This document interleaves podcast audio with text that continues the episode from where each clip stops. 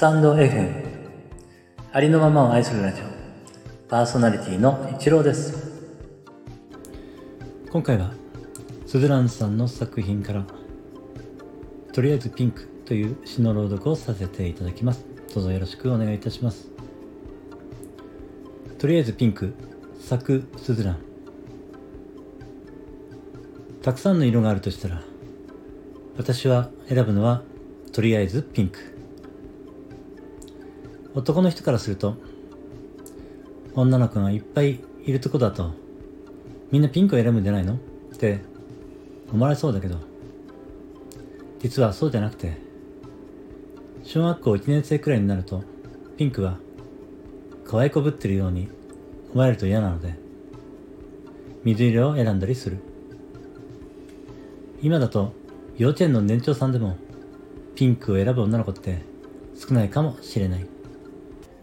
本当はピンクで可愛い方が良くても女って小さい時から同じ女である生物の目線を気にするものだからね。なので大人の女がピンクを選ぶとなるとかなりのリスクがあるわけである。だけど私はとりあえずピンク。男性からも君はピンクだよねと言われるときは女の子って意識してもらえてる証拠だから嬉しい。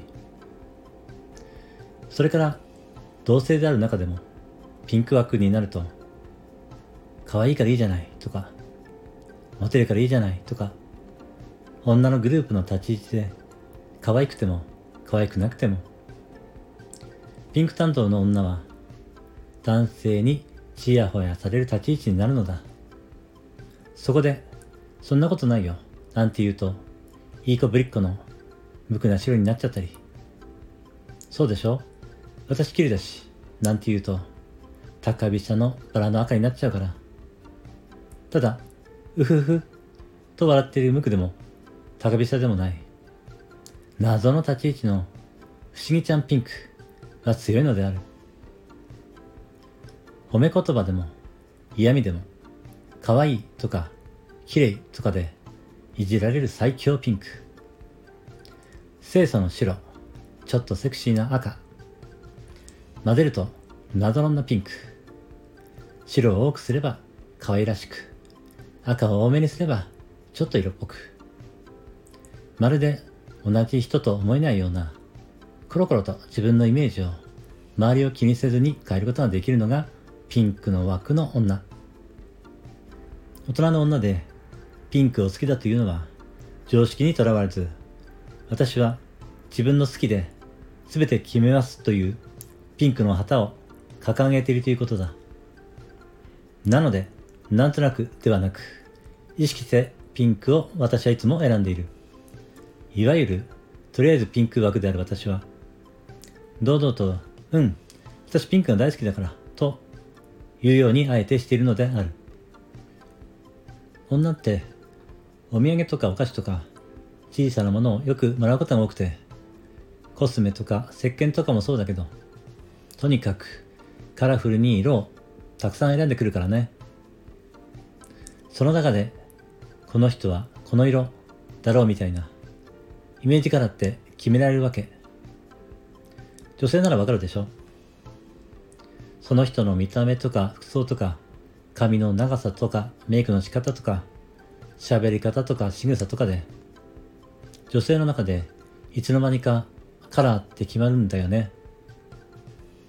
そういう時も私はどの集団であろうと、私はとりあえずピンクを選ぶし、人からもとりあえずピンクを渡される立ち位置をキープしている。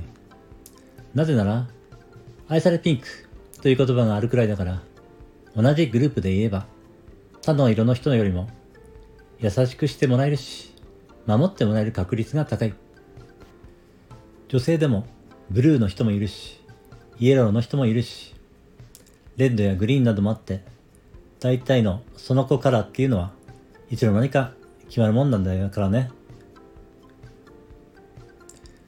レッドだと人を引っ張っていくリーダーで、いなくちゃいけないなとか、ブルーだと冷静にクールにいないといけないなとか、スタンダードな人気色はイメージも良いけど、プレッシャーも多い。みんなそのカラーを狙うことで、敵もライバルも多いってことね。だから、意外にピンク枠にみんななりたがらないから、とりあえずピンクな私は意外に重宝される。色ではなくマークで言えば、ピンクに匹敵するのがハート。ピンクもハートも大人の女のままで、可愛すぎず、セクシーすぎない。いい分量にしておくのが大人のピンクの掟。大人の女性になるとシックな色ばかり使うようになるから、とりあえずピンク入れとくとそれだけで華やかになるし、ちょっと目立つしね。だから私はいつでもとりあえずピンク。スズランさんの作品でとりあえずピンクという詩の朗読をさせていただきました。最後までお聴きいただきましてありがとうございました。